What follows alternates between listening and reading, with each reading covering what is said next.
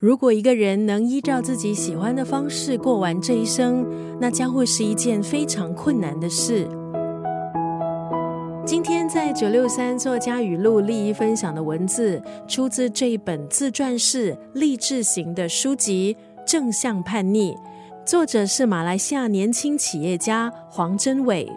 一个没有经验、出身平凡、没有人脉的小伙子，到底是如何用三年时间为企业打造千万的营业额呢？正向叛逆的作者黄真伟，在十五岁那年，在图书馆看完比尔盖茨的自传，就立志要成为企业家。在这本书里，黄真伟他化身为叛逆联盟盟主，用自己过去从反叛中收获的力量。带领读者上十二堂叛逆时代的高分必修课，分享自己如何在所有的关键时刻，以独特的叛逆应对方案来改写自己的人生。书里也带出人生的四大纠结，包括进退之间、成败之间、好坏之间，躲不掉的冤枉路、避不开的坑，到底作者黄真伟是如何走过？今天在九六三作家语录就要分享这本书《正向叛逆》当中的这一段文字：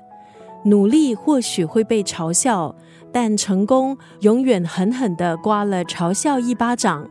马来西亚年轻企业家黄真伟在书里写道：“社会教他的，不管做任何事，都有嘲笑还有反对的声音。只要清楚自己究竟为了什么而做，就好好走自己的路。”因为这些嘲讽不过是通往成功路上必须吃的苦，吃过了，人也变强了。不管你是否有创业的打算，都应该找时间好好思考是否满意目前的生活状态。正向叛逆这条路当然不好走，可是，一踏上这条路，应该会是收获满满的。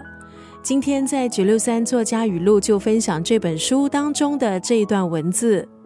努力或许会被嘲笑，但成功永远狠狠地刮了嘲笑一巴掌。